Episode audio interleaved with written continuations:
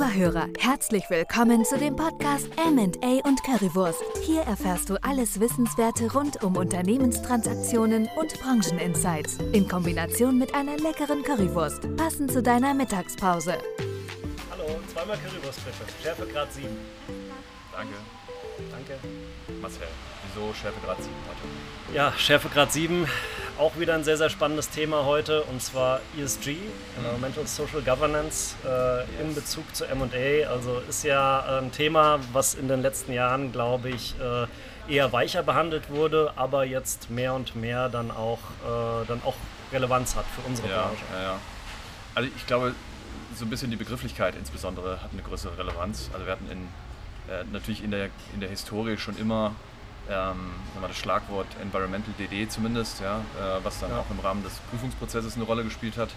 Ähm, aber ich glaube, so als, als ganzheitliches Thema, auch entsprechend politisch eher getrieben, ähm, äh, nimmt es jetzt an verschiedenen Stellen für uns ja im Transaktionsprozess äh, und auch in der Vorbereitung eine wahnsinnig wichtige Rolle ein. Ähm, ja, also äh, was fällt dir als, als Beispiel ein? Ja, als Beispiel, ähm, zuerst war es ja so, dass eher sich größere Firmen damit beschäftigt haben und da gab es ja nicht so viele in Deutschland. Also in der Vergangenheit waren es eher so in Deutschland, würde ich sagen, so um die, um die 600 circa, die sich damit auseinandergesetzt haben. Und jetzt gibt es ja auch eine neue Initiative mit äh, CSRD, wo man dann sagt, okay, man hat irgendwie hier eine Corporate äh, Sustainability Reporting Directive, wo man dann einfach sagt, okay, diese äh, Initiative gibt dann auch äh, Größenkriterien, Klassen vor, wo man dann einfach auch ESG-Reportings dann Ja, äh, einfach braucht Äh, machen musst. Ja. Ja, auch machen muss. Ja. Ich meine, auch für uns ist es, äh, also nicht für uns als Unternehmen, vielleicht jetzt nicht bedingt durch die Regulatorik, aber ähm, zumindest in unserem Kundenkreis ja auch super relevant.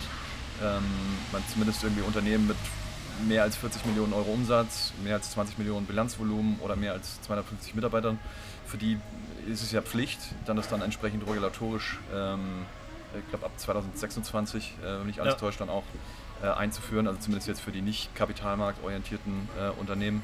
Ähm, und das hat, glaube ich, schon, also ich meine, wir sehen es ja auch in unseren Prozessen, äh, sowohl wenn wir Unternehmen verkaufsseitig beraten, als auch wenn wir Investoren beraten, ähm, dass es äh, einfach eine wahnsinnig, einerseits, ich hatte es eingangs schon gesagt, äh, im Rahmen der Vorbereitung eine wichtige Rolle spielt. Das heißt, wir, Ja. wir müssen jedes Mal schauen, ähm, inwiefern sind relevante Kriterien äh, bereits angewendet oder vielleicht habe ich irgendwie einen CapEx-Bedarf über die nächsten Jahre, um die Regulatorik dann umzusetzen. Auch sowas muss entsprechend berücksichtigt werden. Ähm, und genauso habe ich das auf, auf Prüfungsseite, ja, wo ich entweder, äh, für Finanzinvestoren natürlich sowieso ein sehr, sehr präsentes Thema, aber auch für, für jeden Konzern oder größeren Mittelständler, der sowas im Rahmen von, von Zukäufen berücksichtigt. Ja, ja, absolut. Und die Anzahl der Firmen wächst ja dadurch auch schlagartig an durch diese Initiative. Wo wir vorher nur über 600 gesprochen haben, reden wir jetzt ja irgendwie über 12.000 bis 15.000. Und äh, Ja. es drückt ja immer mehr von oben äh, nach unten in den klassischen deutschen Mittelstand dann im Endeffekt auch rein. Und Ja. ähm, es hat ja auch so ein bisschen was mit dem Image der Firmen zu tun, ja, weil eine Firma will dann ja auch irgendwie dieses, dieses ESG-Umfeld, dieses Image dann verkörpern. Ähm, das ist, äh, das ist sehr, sehr wichtig, auch für, auch für Investoren, auch Ja. für den Kapitalmarkt ist es sehr, sehr wichtig, dass man sagt, okay, Unternehmen, die dort halt einfach ESG-konform sind oder diese Reportings dann einfach haben, haben natürlich auch eine bessere Außendarstellung, eine bessere Außenwirkung und dementsprechend fällt es diesen äh, Unternehmen halt auch leichter, dann am Kapitalmarkt sich dann einfach auch Kapital oder Ja, frisches Kapital äh, zu, Ja. zu beschaffen. Ja, ja. Was würdest du sagen, wie, wie ist aus deiner Sicht, ähm, wie wirken sich ESG-Richtlinien ähm, auf die Bereitschaft aus, Unternehmenstransaktionen durchzuführen?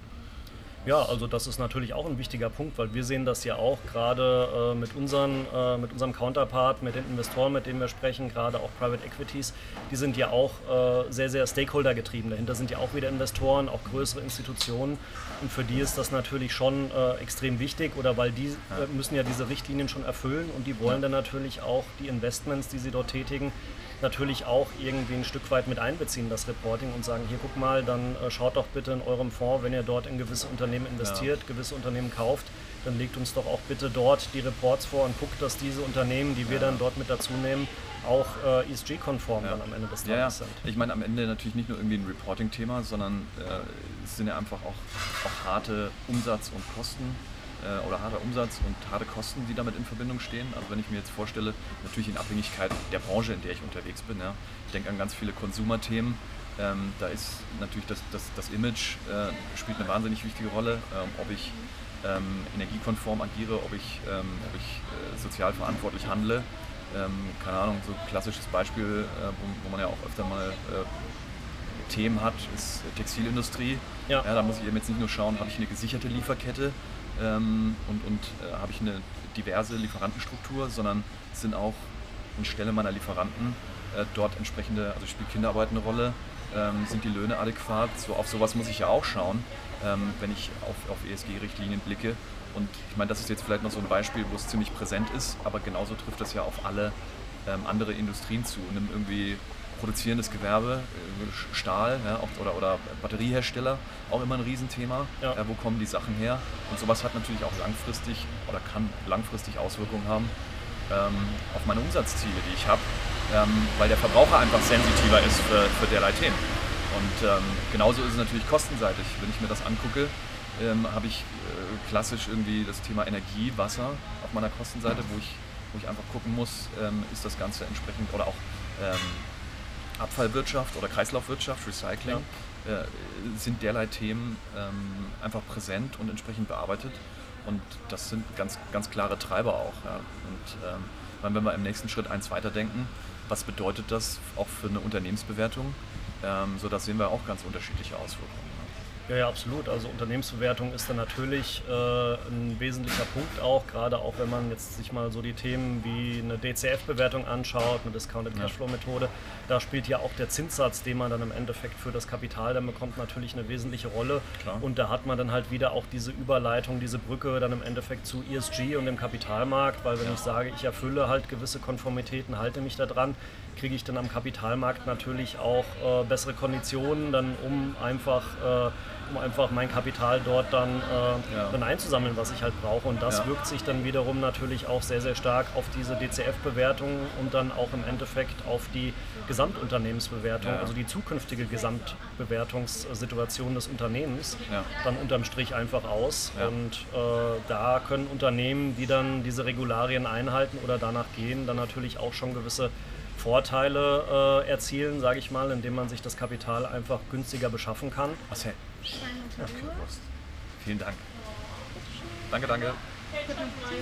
Vielen Dank. Ah, perfekt. Wir tauschen schon mal die Gabeln aus, würde ich sagen. Genau, genau, genau. Zumindest unsere Gabeln auch drauf sind. Ja. nee, aber du hast recht. Also ich meine, es ist am Ende natürlich nicht nur irgendwie ähm, das ähm, sind nicht nur die Fremdkapitalkosten, sind natürlich auch die Eigenkapitalkosten. Cool, danke. Vielen Dank. Sind natürlich auch die, die Eigenkapitalkosten, ne, wo du ein geringeres äh, systematisches Risiko hast ähm, ja. und deswegen auch dein, dein Beta entsprechend niedriger ist mit einer, äh, einer höheren Wahrscheinlichkeit. Und das sorgt am Ende dafür, dass die Bewertung, ähm, also dass du da einen direkten Einfluss auf die Bewertung hast. Jetzt kann man sich natürlich die Frage stellen, inwiefern spielt eine, eine DCF-Bewertung, also die, die starke Theorie, eine Rolle für, ähm, für eine Bewertung eines mittelständischen oder kleineren Unternehmens. So, das ist natürlich völlig legitim. Ähm, so am Ende ist es dann für die, für die, für die Folgeplanung einfach eine, ähm, äh, wenn, wenn, du jetzt aus Investorensicht drauf schaust, dass du eine adäquate Berücksichtigung hast der umzusetzenden Maßnahmen. Ja. Ähm, so, das heißt, deine Planung äh, muss, muss da stichhaltig sein und auch auf ESG-Konformität äh, geprüft sein. Und ich muss mir überlegen, unabhängig jetzt der, der äh, weiteren Überlegung, inwiefern ist auch CapEx relevant. Ja, ja. Habe ich einmal Investitionen, beispielsweise ein Solardach, das ich irgendwie anbringe, ja, oder ähm, sei es, sei es äh, den Wasserkreislauf irgendwie ähm, oder die Wiedernutzbarkeit von, von Wasser, beispielsweise in einem produzierenden Unternehmen, entsprechend gewährleistet. Ja, das sind, sind ja reine CapEx-Themen. Ja. absolut. Also es ist ja nicht nur nachhaltig, sondern äh, im Endeffekt habe ich ja auch Einsparungen dadurch. Wenn ich jetzt sage ich mal ein Solardach drauf, Wasserwiederaufbereitung, natürlich sind das erstmal Einmalinvestitionen, wie du das ja auch gesagt hast. Ja. Aber äh, unterm Strich äh, ist es nicht nur nachhaltig, sondern äh, stärkt dann ja auch den Cashflow auf lange Sicht, weil ich daraus ja auch wieder einen Vorteil erwirtschafte, indem ich halt meinen eigenen Strom für meine eigenen Anlagen produziere, mein eigenes Wasser wieder, wieder aufbereiten kann und bin dann natürlich langfristig dann natürlich schon äh, gegenüber anderen Unternehmern oder Marktteilnehmern im Vorteil, die das halt äh, die das dann halt nicht machen. Es ist ja auch nicht nur ein Thema der eigenen äh, Unternehmensbewertung unterm Strich, sondern auch der äh, Investorenbewertung, weil die Investoren fahren ja alle ihre eigenen Berechnungsmodelle und ähm, da fließt das dann natürlich auch äh, sehr, sehr positiv dann unterm Strich mit ein. Und jetzt kann ich mir natürlich als Unternehmer die Frage stellen, wenn ich das ESG-Thema im Allgemeinen höre, vielleicht mein Unternehmen nicht zwangsweise unter die am Anfang benannten Größenkriterien fällt. Ähm, was muss oder kann ich denn tun? Jetzt gar nicht mal aus der Regulatorik herausgedacht, sondern aus Perspektive Maximierung des Verkaufswerts. Was kann ich tun, um das für, die, für so ein Szenario im Nachfolger einleiten? Investoren suchen, sei es jetzt Stratege oder Finanzinvestor. Was kann ich tun, um das ideal aufzustellen aus ESG-Gesichtspunkten? Ja, absolut. Ähm, aber das gilt ja auch nicht nur für, für, Unternehmen, sondern auch ein bisschen, ein bisschen für uns, sage ich mal, bei Block Management. Ähm, wie äh, bereiten wir uns denn quasi auf die vorstehenden oder bevorstehenden Herausforderungen, die ESG so mit sich bringen, dann quasi bei uns intern vor? Naja, also du hast ja, du hast ja nicht nur intern, ähm, sondern du hast natürlich auch ähm, die Prozesse, die du, auf die du achten musst, wenn wir Unternehmer darauf vorbereiten. So, das war vielleicht noch als, ja. als erstes, bevor wir dann über, über uns intern sprechen. Du hast, ähm, du hast natürlich genau die Punkte, die ich hinsichtlich der Planungsprozesse da genannt habe.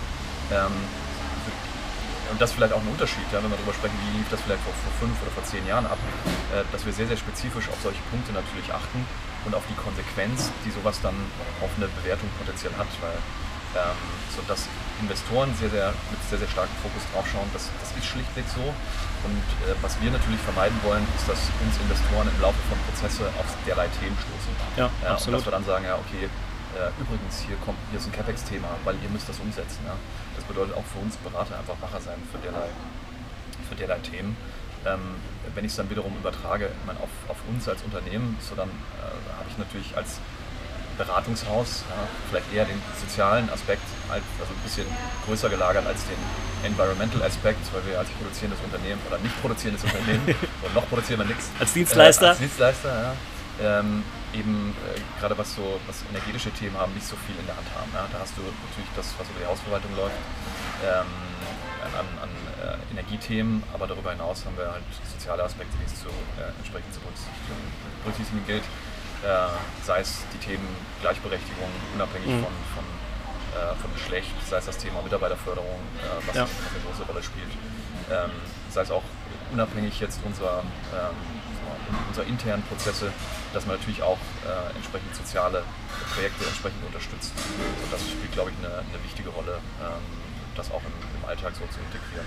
Absolut. Auch als, auch als Dienstleistungsunternehmen. Ja, als Dienstleister klar. Ich meine, wir beschäftigen uns ja auch äh, sehr intensiv damit, weil äh, ich sag mal, gerade diese, äh, diese Themen wie auch zum Beispiel Reisekosten vermeiden, muss ich dann immer das Flugzeug nehmen, kann ich auch mal die Bahn nehmen oder muss ich jetzt wirklich zu dem Termin mit dem Auto fahren oder habe ich vielleicht dann auch die Chance, äh, das eher mal online zu machen etc. Das sind natürlich auch solche Themen, die du ja auch mit. Äh, auch schon mit angesprochen hast, die dann natürlich auch dort irgendwie dieses Gesamtkonzept ja. neben, äh, neben dieser sozialen Komponente mit den Mitarbeitern halt auch reinspielen. Ja. Ich bin gespannt, was es, was es am Ende ähm, kurz- bis mittelfristig bedeutet.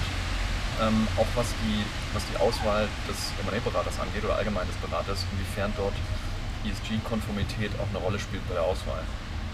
Äh, ich meine, wenn du anfängst, das auf der Lieferkette zu denken, im produzierenden Gewerbe, klar, ähm, so, wieso nicht das Ausweiten? Ähm, mein Stand, Stand heute ist aus meiner Sicht eine untergeordnete Rolle. Also ich habe jetzt noch nie irgendwie eine Diskussion darüber geführt, mhm. Von einem Kennenlernen oder von einem Pitch.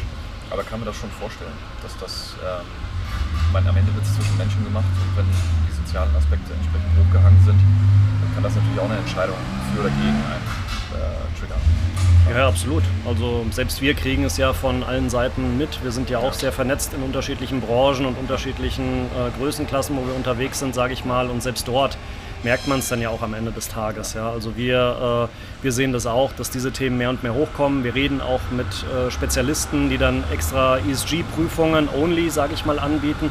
Wir kriegen es von äh, Private Equity Fonds mit, die dann auch spezielle ESG Due Diligence Themen dann in Auftrag geben, um das halt speziell abzuprüfen. Also ja ich sag mal, über kurz über lang können wir uns dem ganzen Thema natürlich auch nicht entziehen und auch wir bei Block Management bereiten uns dann natürlich auch schon, ja. auch schon so langsam darauf vor und setzen uns dann auch mit dem Thema mehr und mehr auseinander. Ja.